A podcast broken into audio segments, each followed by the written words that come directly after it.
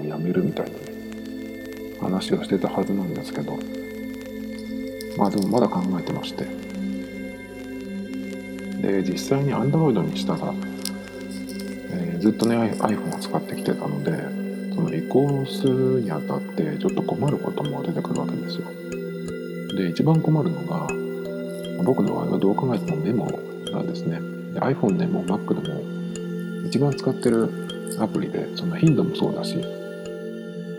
使い始めてからの期間も長いんですね。だからこれをどうするかっていうのをちょっと考えてるんですけどでまず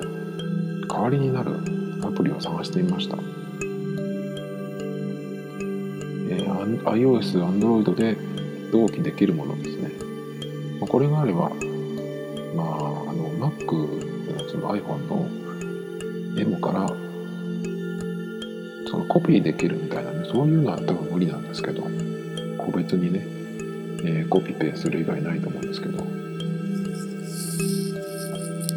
まあそれは無理だとしてもその iOS と Android で同期が取れるアプリがあれば、まあ、ゼロからでも、えっとできるわけなんですよ。で、まあ、Android で、えーそのしね同期できるアプリがあってそれにそのメモを書いていけば常に iPhone 開いた時にもその Android で書いたメモが入ってくるしでまあたまに iPhone で何かメモを書くっていう時にその Android と同期できるアプリ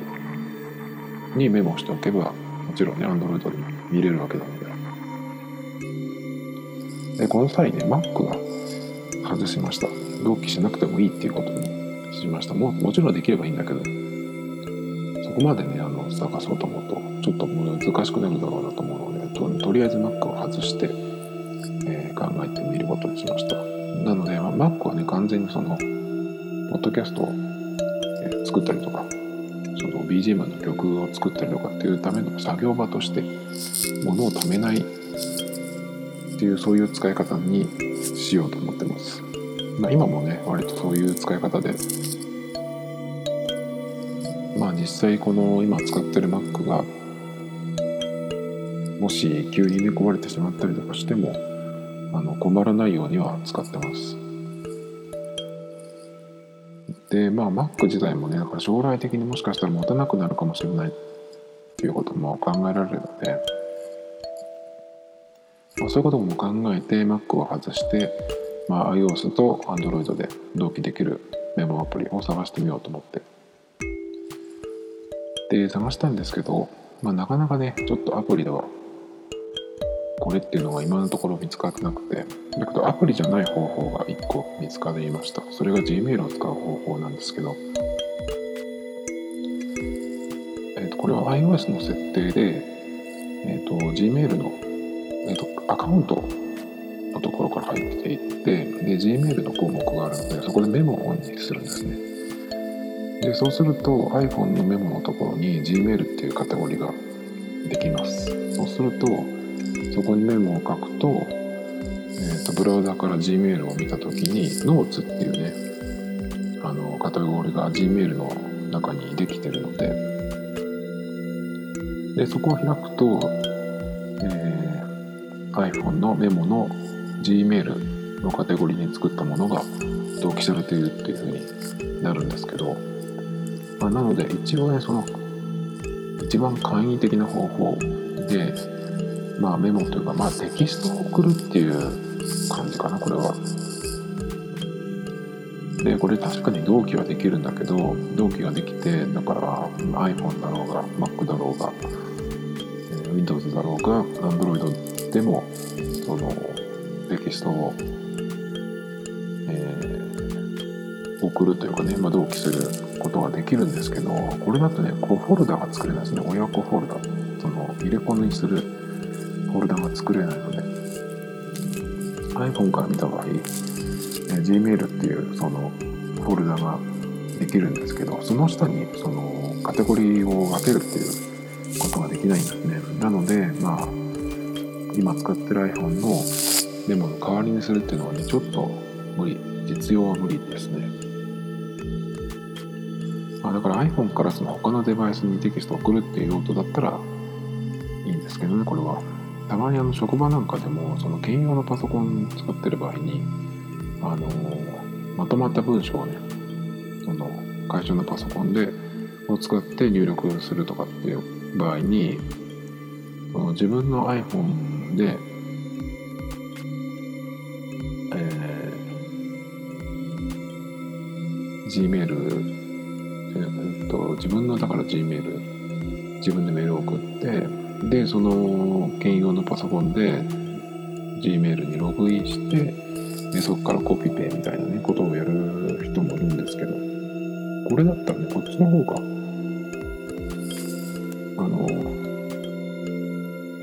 Gmail を使うのは一緒なんですけどメールを使わなくてもその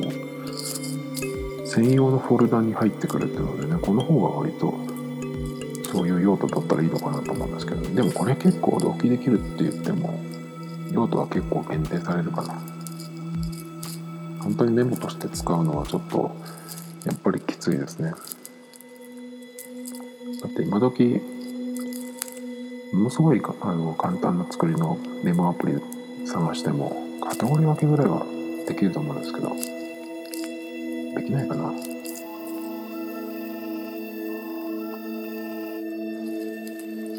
まあそういうわけでちょっとねあこの方はがあったかとね一応思い出せたのは良かったですけどね。まあ実用的ではなくて。で次。他のではですねあでもこの方法一個いいなと思ったのがそのアプリを使うよりかは長く使えるかなっていうのがあります。っていうのはアプリの場合ってその開発自体が続かないといけないしさらにそのバージョンが変わってしまってその気に入っていたね、機能とか仕様がガラッと変わることもありますね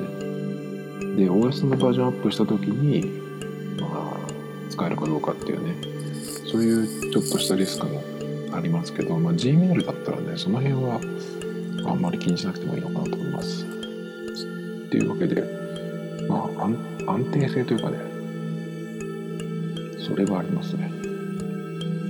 で、スクラップボックスっていうサービスを、えっ、と、2年ぐらい前、2、3年ぐらい前から、えー、使い始めまして、で、これはもう使使ったりやめたりとかっていうふうにしてるんですけど、正直、えーと、スクラップボックス自体はすごくその使えるツールで書いてて楽しいですね。でちょっとこの装飾したりとかもできるので付箋を貼ったりみたいな、こともできたりとかして結構楽しいんですけど。だけどこのスクラップボックスっていうのは、えーと基本 PC が必要というかね PC ベースのツールなんですよ。で今時ねその PC が、えー、その一番安定して使えるっていうツールってしかもテキストベースのものででなかなかねちょっときついなってことで。で iPhone でサファリだとちょっとまともに使えないんですよ。実はこれ。ちょっと癖があるものなのでちょっとこの操作がね、えー、違うんです。なんですけど結構これってあの有志であのその iPhone でスクラップボックスを使うための専用のアプリっていうのが非公式で出ててでそれがあるからまだまともに使えてるんですけど。この前にあの iOS が13になった時しばらくのその何か変わってしまったみたいでまともに使えなかったんですよ。で、まあ、こういうことがねこれからもちょっとあるはず。なのでまあ、これはあのすごく面白くて、えー、使っていきたかったんですけどね。まあそういうことでやめました。これはスクラップボックスは今あの使わなくなりました。でまあそうですね。他にはまあワンノートっていうのもあったんですけど正直ねワンノートは、えー、Mac でも iOS でもなんか同期が遅すぎてねものすごく遅いってわけじゃないんだけど今時のそのえー、Apple の標準のメモとか Evernote とかいろいろありますけどなんかねそれを言うのに比べて全然遅いんですよ。Windows の環境で作ったら違うのかもしれないですけど Mac と iPhone、iPad で使っていた分にはちょっと重か重い、うん、重かったですね動機がなんか。それと、えー、ワンノートはねちょっと階層が分かりにくくてあの手書きとテキストをごっちゃにしてるっていうのはねちょっと使いにくいですね。で階層っていうかそのカテゴリー分けは一度ねそのエヴァーノートとかも使ってた時期にあったんですけどワンノートの方に一回全部移してなるべくでそこでねしばらく集中的に使ってみようと思ってでそのカテゴリー分けとか階層に関してはちょっと分かったつもりだったんですけどまあなんせそのまあアプリとしてまあ同期も含めてちょっと使いづらいってことでね。これはもう2回ぐらい試しましたけどこれはもうやめました。でエバーノートはまあねとっくに僕にとってはまあ終わったサービスなのでもう触らないですね。確かねえっと最初 Mac、iPhone、iPad の3台で同期して使ってましてでオフラインで使うにはプレミアムサービスにしないといけなかったんですけど確かその頃ってね iOS のアプリで Evernote を保存場所にしてでうん保存場所とかその同期する場所にしてでローカルにはその Evernote の契約関係なくオフラインで使えるっていうねノートアプリがあったんですよ。名前忘れちゃいましたね。なんだっけかな。結構ねカラフルで綺麗なやつだったんですけど。でそんな風に使ってたんですがまあエヴァノートの方の仕様が変わって、えーと、無料で使ってる場合は同期できるデバイスが2台までになるっていう風になってしまって。今はねえっ、ー、と Mac と iPhone2 台なので別にいいんですけど、まあ、iPad をねね使ってた時だったので、まあ、これからも、え、ちょっとしたら iPad Pro また買うと思うんですけど。なので、まあ、ちょっとね、えー、エバーノートはどうしようかなっていうふうになった時に Mac の Apple の方のメモがガラッと変わったんですよ。すごく高機能になって。それまではね確かねカテゴリー分けもできなかったんじゃなかったかな。今はさらにねカテゴリ、ー、作ってその下にも作れるぐらいのやつになってますけどね。でそのタイミングでねそのアップルのメモが変わったのでじゃあ引っ越そうと思って、えー、バーノートからこのアップルのメモに引っ越しました全部。でそれから今日まで来てるのでまあ結構だから、うん、そのメモ自体もたくさん残ってて。まあたまに整理するんですけどそれでも今740 740あるのでちょっとね、えー、なんとかしないとなっていう感じなんですけど。でまあそんな感じでそのメモをどうするかっていう。ことで今のところその、えー、 Scrapbox もダメだっていうことで。じゃあ何にするかってやったんですが1個だけね最終的に。えー、っとこれはでもできれば使いたくないってやつなんだけど Google Keep これがそういうのあったなと思ってまだあるのかなと思って調べたら、えー、ありまして。でまあ Mac からはブラウザを使ってやるのとそれから iPhone アプリはありましたね。で一度も使ったことがなかったので試しに使ってみました。そしたら、ね、あの意外にいい感じでちょっと僕があの、ね、求めてる感じのアプリだったんですね。でカテゴリー分けはラベルを貼る方法なのでえっ、とちょっとあの Apple のメモとは違いますけどラベルを貼ればねそのラベルのが、まあ、カテゴリーみたいになるのでね。で、一覧がそのホーム画面みたいなところが Stickies 風でね、付箋が貼ってるような感じですね。だけど、iPhone アプリがね、ちょっと触ってみたらちょっと微妙で、えっと、左端からそのスワイプでメニューを出せないっていうのはね、ちょっと不便ですね。そのサイドバーみたいなのがあるんですけど、それはね、出すのに左上の3本線からメニューを出してラベルを切り替えるっていう感じ。で、まあ、この辺がね、その、まあ、iPhone 用には、えー適当に作っているのかなっていうのを感じをしてしまいます。で、まあ、今時のアプリであのダメだと思うものってそのスマホ自体がねすごくでかくなって縦に長くなってるので、えー必要なボタンの位置がその縦に持った時の親指がある場所に近いことその辺にこうまとまってるっていうのがね、えーすごいありがたいというかまあそれがないとちょっと古いなっていうふうに思ってしまうんですけど、まあ例えばまず最初の動作をその画面の下の方のボタンで押してで次の動作をするのに画面の上の方にねこうグイッと指を伸ばさないといけないっていう風になるとなかなかねちょっと不便で。で最近いくつかのブラウザをあの iPhone で iPhone 用のブラウザをいくつか試したんですけどいいやつっていうのはやっぱりその操作するボタンが下の方に、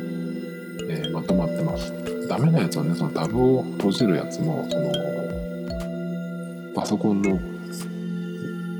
えーブラウザみたいに上の方にタブがあって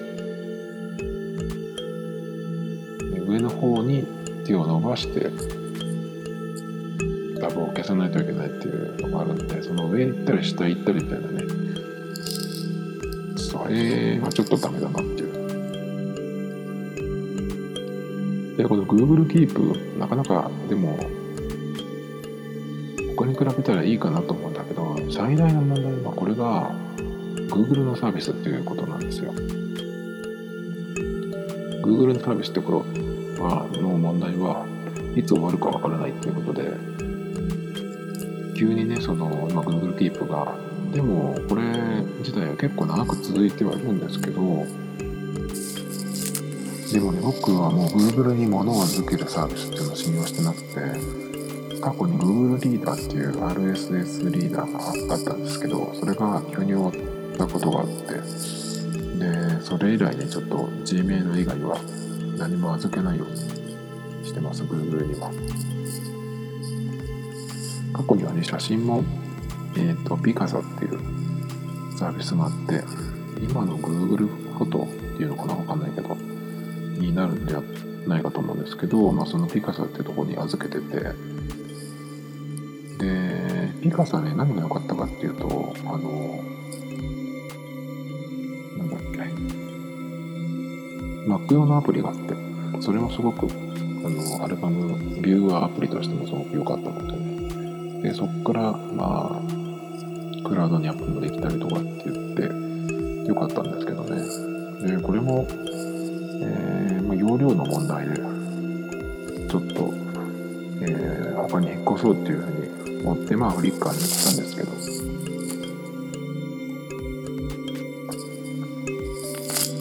そのフリッカーも今は新規ではアップしなくなりました。新規というか新しい写真をね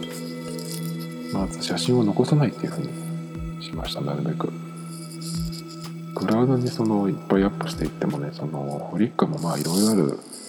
企業なので企業っていうかサービスというかね買収されたりとか。最近もなんか仕様が変わりましたしね。だからまあ写真なんて残さないっていうふうにした方がね身軽なんですよ。